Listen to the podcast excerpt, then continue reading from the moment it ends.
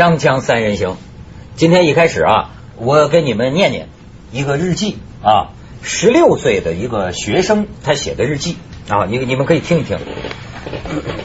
我已经对生活失去了信心，我活着像一个死人，世界是黑暗的，我只是一个毫不起眼的细胞。不光是老师，父母也不尊重我，同学也是，他们歧视我，我也不尊重他们。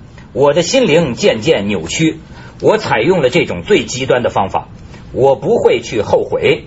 我知道我选择了一条不归路，一条通向死的路，但我希望我这种方式可以唤醒人们对学生的态度，认识社会，认识国家，认识到老师的混蛋，让教育业可以改变。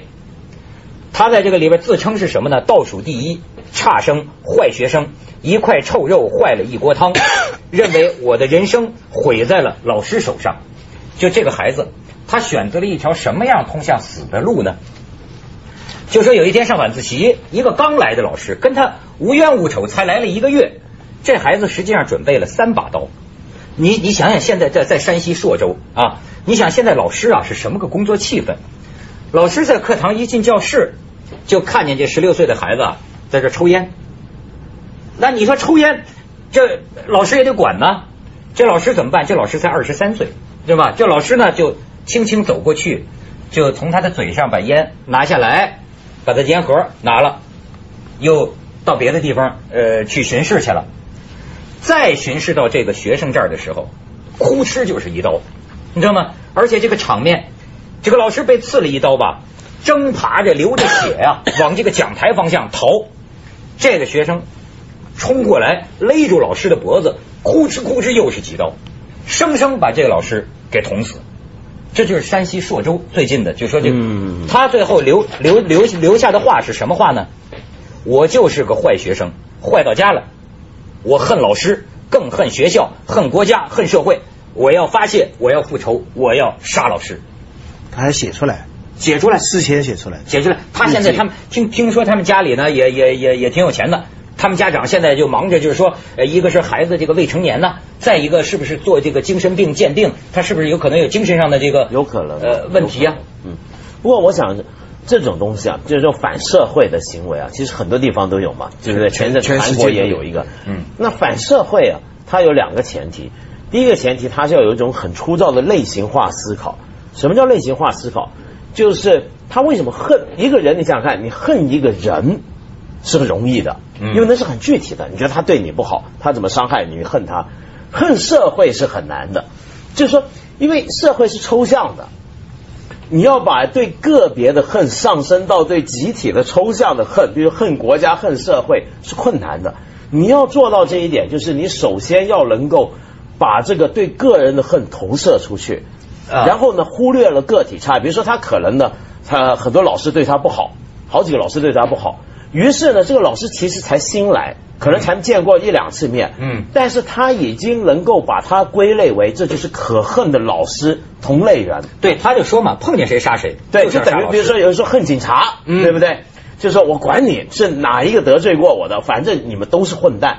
这种类别化思考，我觉得这个东西在今天中国很严重。就我们很多人，比如说在网上讨论问题，也看到，就是一来就类型化。这个人该杀，为什么？因为他是那一类人。嗯嗯嗯。这个人该打，因为他是那一类人。这第一，第二，这种反社会的情绪，第二个要件就是你要很暴戾，就你的情绪是没办法稳定下来的，你是随时处在一个像一个刺猬一样鼓胀的，随时被人。激怒，随时有反应，要反弹。嗯，这也是今天中国很普遍的现象嘛，不是吗？嗯，还好中国的学校里没枪啊。中国学校没枪，对啊，你如果我们像美国一样，那天天都开枪了，说不定。真是真是，美国那些校园开枪很也是这样，也是这样，而且他他就不是一个人了，他可以可以搞你几十个人。留下的话，就你刚才讲韩国那个纵火杀人的那个，呃，留下的话跟他真的很相似，就一样。韩国警方现在就是说，认为这个人呢，很有可能就叫做反社会人格障碍，因为那人留下的话也是这样，我恨这个社会，恨你们全体，他就是这样。但是也有些呀，我跟你说，徐老师，要不说你这做老师的哈，你可以有感触。就是说，他们说最近这个学生啊，就是九月份开学以来，在上海连续出现四起，什么中小学生跳楼都不堪，反正就是各种各样的压力轻生。但是我觉着一个挺邪乎的一个什么事儿，一个高三的学生，你知道吗？他呀把一个同学弄到洗手间捅了六刀，然后呢若无其事的要走，是因为在校门口保安看见他身上有血，拦住他 说说怎么回事，这才找到那个洗手间，发现那个同学呀被他捅奄奄一息，送到医院不治身亡。哦，已经死了，死了。为什么呢？为什么呢？因为那个同学老考第一，他嫉妒。你明白吗？本来呢，他也老考第一，可能是后来呢，这个同学老比他好一点点，所以呢，因为这个事儿就能捅一个班里的第一名，捅六刀。不，我不知道这些事情是不是应该归到比较大的社会问题考察？也许这属于犯罪心理学的，嗯，因为每每个时代可能都会有这一类的事情，都有都有。对，每个社会在你你再怎么好的一个社会，它都会有什么个别的，尤其是这一个年龄段，对不对？嗯，也许要从犯罪心理学去去去讨论。可是这样，朱老师，我觉得像这种事儿啊，当然每个国家每个时代都有的这种这种反社会怎么样？可是像这种情绪这么不安稳，比如说你青少年反叛，我们人人都反叛过，但你不不容易反叛到就是要杀人。对，我跟你讲，徐老师。这个捅六刀，这是个案，或者是什么犯罪心理。但是呢，对第一名的嫉妒，这可是普遍很普遍的。我自己就体验过嫉妒啊，嫉妒像一条毒蛇一样。我我，但是但是我又把它归咎于社会，我当然不归咎于我自己。所以我觉得不知道为了什么。比如说上初中的时候，我记得呃还是上小学，我忘了。我们班他老考第一，我老考第二。哎呦，我跟你讲，你没体会过那个。我我我我觉得我比思念情人还思念他那种真的啊那种怨毒你知道吗？就是我我我还记得那个情绪，就是说为什么在那个时候一个孩子对于班里的这个第一名你会那么样的嫉妒呢？这是谁灌输给我的呢？奇怪，我从来没嫉妒人，我是被人嫉妒。那你老考第一，我捅的就是你 啊！对，但这个东西呢，我觉得好有不能说好玩，就是说值得研究的地方就是。你这种情绪很常见，刚才我们都讲了，嗯，你这个情绪要到什么样的程度才会转化为这个行动？我我我觉得中国这不只是个别犯罪心理，真的是整个社会的心理，因为我们常常都很容易见到动不动就打架，一言不合就动手的情况，在中国很常见，或者说呢，本来可以好好的把一件事说完它就行了，是上升到马上就骂人，然后吵架。跟着这几只动武，你不觉得很常见吗？在中国街头啊，我们身边这种事是很常见。就我们的这个情绪一下达到一个爆发口顶点的这个速度比别人快的。这阵儿那个哈尔滨那个给打死那林松岭，那不就两波嘛？一波是是警察穿着便衣的，另另另一波是学生。呃学生嘛，就在酒吧门口，就那个车停的太快了，就是哎说了很容易就打了，咣咣就打起来，最后酿成打死一个人嘛。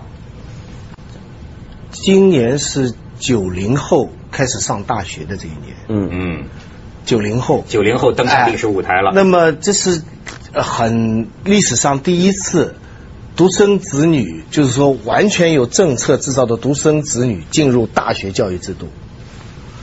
呃，大学这个独生子女，它造成了一个倒金字塔的一个社会人格。就比如以前的家庭，如果是四世同堂的话，嗯。祖父祖母在高面是少数，嗯，子孙下面是多，是这样。那么少数的他影响力就大，嗯，整个家庭里边大家会尊重老人的意思，嗯嗯。现在呢，一个家庭如果开过年的时候大家聚在一起几代同堂的时候，最小孩子是家里全部注注意的焦点，嗯，这个倒金字塔，所以小孩呢从小呢，这个独生子女呢就就缺乏一个社会化的过程。嗯，他们兄弟姐妹之间没有竞争，他在家里是是，你看什么都让他嘛。嗯，就是说有钱的我身上给你尽量砸钱，嗯，没钱的我给你赔情，嗯，父母就像欠了小孩一样，嗯，那小孩没钱，别人家里买买的好东西了，那像他说呀，隔壁家里有有有什么有些吃吃肯德基了，我们怎么没吃，呢父母亲像陪着他一样给他骑在身上啊，什么什么什么，所以这一代人上去，这个制度造成了这一代现在进大学，而目前的大学呢？是空前的膨胀。中国现在大学是世界第一人数，每年招生五百万。嗯，全部在校大学生现在两千多万，一个加拿大。中国的大学生就是一个加拿大或者澳大利亚，以国家的天之骄子啊！那那而且呢，这个你要知道，在扩招之前，这个只有几十万。嗯，我再给你讲一个数字：四九年之前，整个民国时期中国的大学生加在一起十二万。哎呦，这家伙！那我我我只是讲几个数字，说虽然有些东西是全世界共性的，但是为什么在中国会发生的这么集中呢？是有一些很硬性的条件凑成的，就有这么多的人在家里都是这样被宠了，现在一下子都到了大学，而且五百万的大学，现在一千万人考大学收五百万，所以问题根本不是进大学，而是进好大学。哎。我跟你讲，徐老师，我在报纸上还看过，就说是这个心理学家研究啊，就是可以解释，是不是可以从这个角度看看这中国的问题？就是说，心理学家研究不同国家、不同民族之人和人之间呢，是要隔着一段距离的。就每个人有一个呃安全距离，所有动物也啊，所有动物都一样，有一个安全距离。当然，也许说，比如说英国的安全距离就远一些，对，美国的近一些，中国是比较近的，对，但是总有一个安全距离。那么这个推演出来的结果就是什么呢？人口过于拥挤了，比如说过你像几千万的大学生都拥挤在大学里，这个拥挤本身就会导致心理问题。当然，当然。咱们去点广告，锵锵三人行，广告之后见。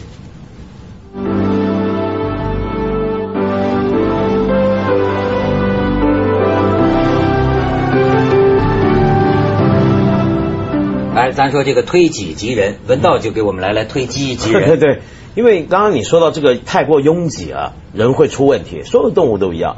因为现在全世界最大的这个肉食品公司叫 Tyson，是一个美国的一个集团。他们最有名就是出鸡。就比如说你在超市有时候买美国那种进口的血肠鸡，那个就是他们。比如说肯德基啊，他们那个鸡也都是他们出。那种鸡它是怎么养的呢？它就是在一个很暗的一个像工厂一样的厂房。每一只鸡呢，从小到大，它养的又很快，吃的那个饲料。就在一个很限定的空间，它一辈子几几十天内没离开过这个范围。那么，所以它有时候大到一个程度，因为他从来就站在那的关系，它有时候那个爪子已经长在那个铁栏上了。那它们又很贴近，就过去，比如说我们农村里头养那个鸡比较健康嘛，它这个鸡呢，大家是挤在一块，后来养胖了嘛，贴身子贴着身子，然后它们就很急躁，很急躁就有攻击性，有攻击性就对着对方拼命的咬。所以那种鸡，你到他的机场参观，有人去偷偷进去拍这个纪录片，看到就他还没去宰，还没去烫掉那个毛的时候啊，浑身是血，就整个机场鸡笼子地上都是血，就全给咬出血来。然后这种鸡呢，所以因为它情绪这么不好，所以它身上荷尔蒙呢就会出一种激素。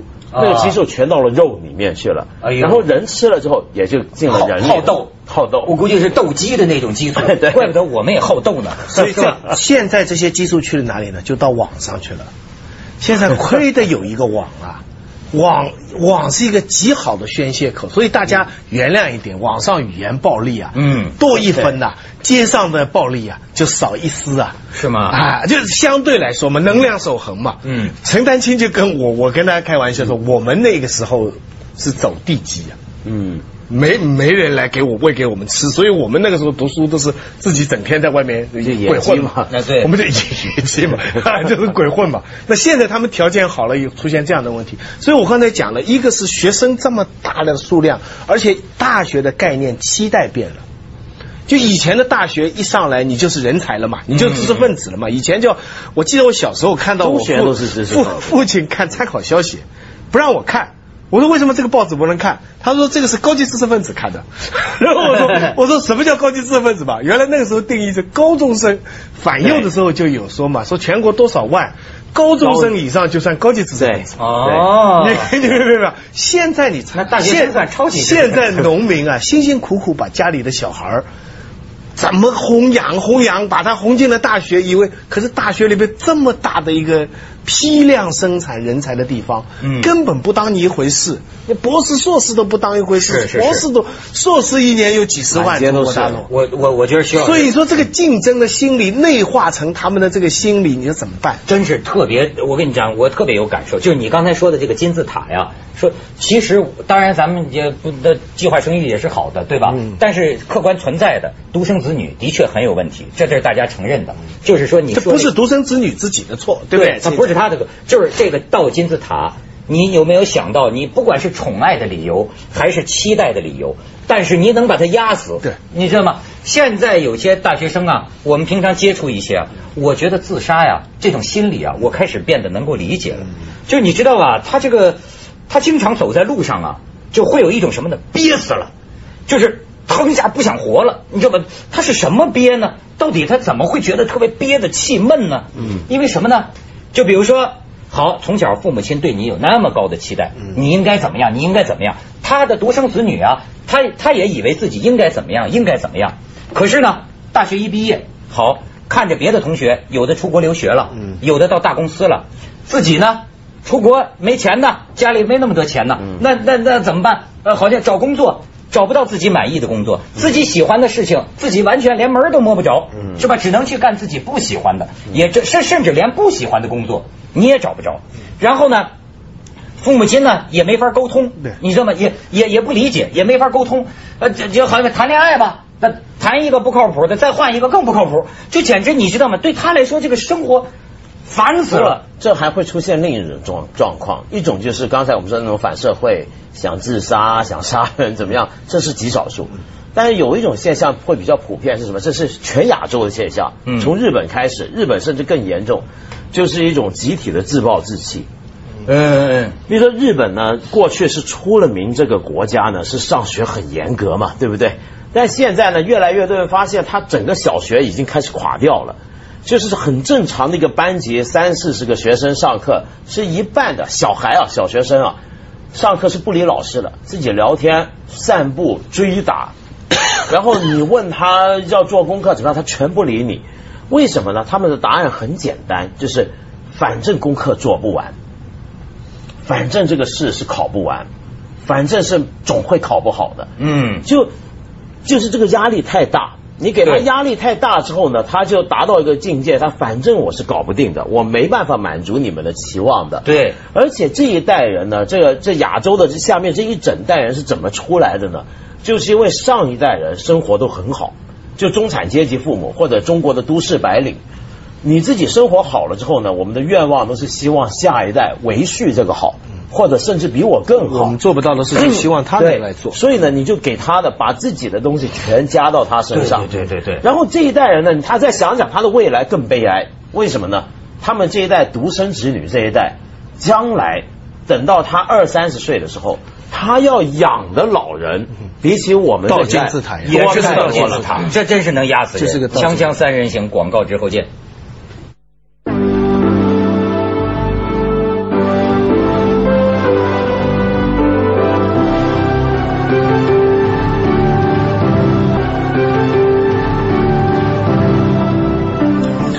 我在大学教书，整天跟学生在一起。我我一讲到学生的这些心理问题啊、精神问题，都有理由讲。但是我觉得最根本的不在他们身上，就是说你你解决清呃大学生的心理问题啊，或种种问题啊，问题都不在他们身上，都是在上面的成年制度上面。